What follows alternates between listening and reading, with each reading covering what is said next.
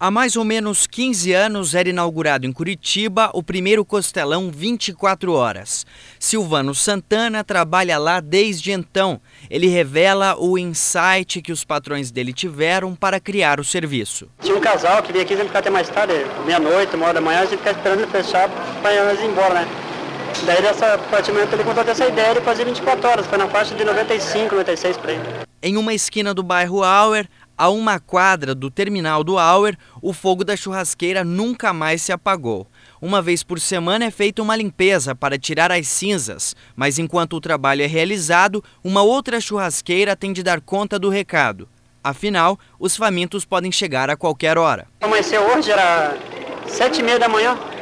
Chegou duas rapazes para comer carne, para refeição. Arroz, maionese, detinha as conservas, né?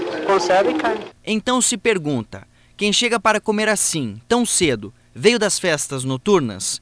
Nem todos. Grande parte sim, final de semana. Mas no decorrer da, da semana, o pessoal da, da vida noturna, que trabalha na noite e tudo, alguns dão uma fugidinha para um bailinho que tem no decorrer da semana, na quarta, né? E vem para cá, né? Então eles aparecem. Tem bastante pessoas que trabalham taxista, várias pessoas que trabalham à noite que vêm para cá, né? Vigia, seguranças.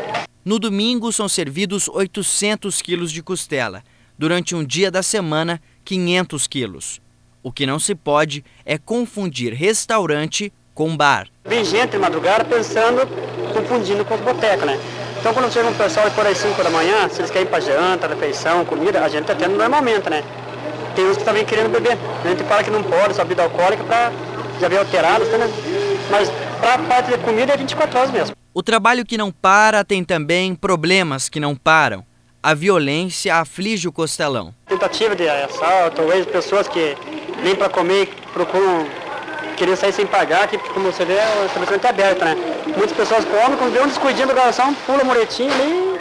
E o pessoal que pula a janela para não pagar a conta, pelo menos aparentemente, não precisa roubar para comer, como Santana observou. Quando você menos espera, um lá está de carro, dentro dos bailão, que já aconteceu aí, com saveirinha tunada, toda aí, e pular a muletinha, entrar pro saveiro e se mandar patinando, o cara ir embora. Em 15 anos de funcionamento em um horário incomum, aparecem histórias estranhas como esta. Ah, de vez em quando vem não.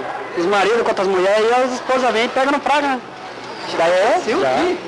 Aí chega dando bolsada, já no homem ali, garrafada, tudo, né? Já aconteceu já. Mais de uma vez? Mais de uma vez.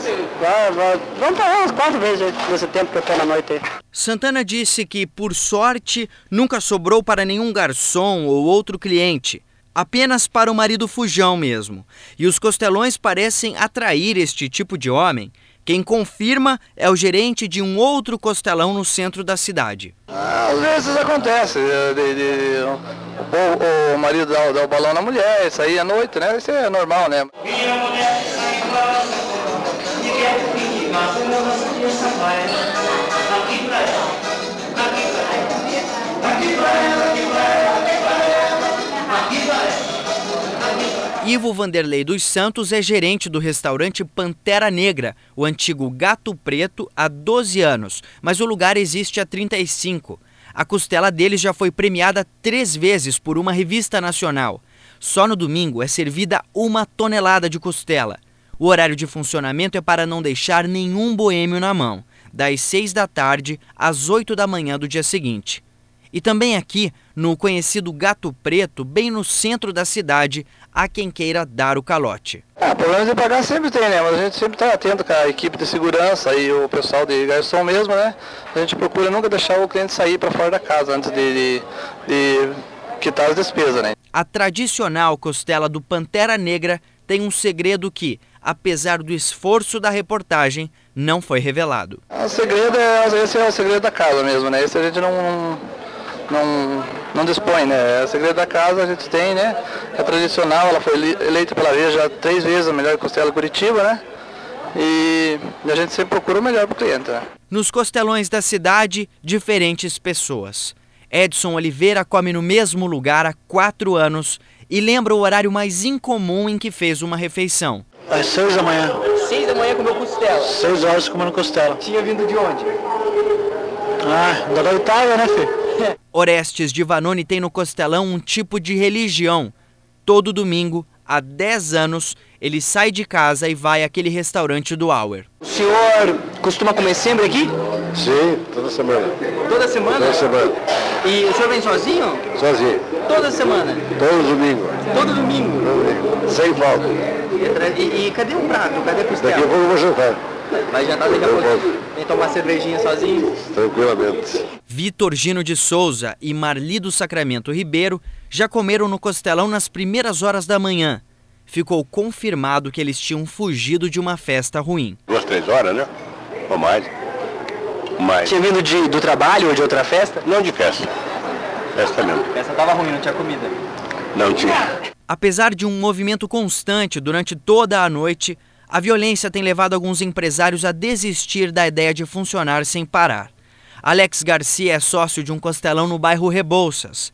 No primeiro ano de funcionamento, eles foram assaltados. Mas não é o medo dos bandidos que levou ao fim da atividade na madrugada. Foi, segundo ele, a classe média que rouba costela. Não, era o pessoal que a gente até nem, nem, nem, nem ficava muito em cima e nem, nem se preocupava tanto por causa que era um pessoal mais ou menos de gravata, de, é, gravata até não digo assim, mas um pessoal decente, sim, um pessoal que, que dava para ver que é um, um, pessoal de classe média, né, e tudo, né. Por isso que, que até a gente ficava meio, meio sossegado, porque não, não havia tanto perigo, né. Mas na realidade, quando a gente via, o pessoal ia embora, vazava fora e tinha o caso do pessoal aí que teve aí, que vinha quase toda semana, colocava comida na, na, na, nas bolsas e aí esperava o garçom sair, pedia mais costela, colocava de volta. Por causa da mudança no horário de funcionamento, dois funcionários tiveram de ser demitidos. Repórter Vinícius Sgarbi.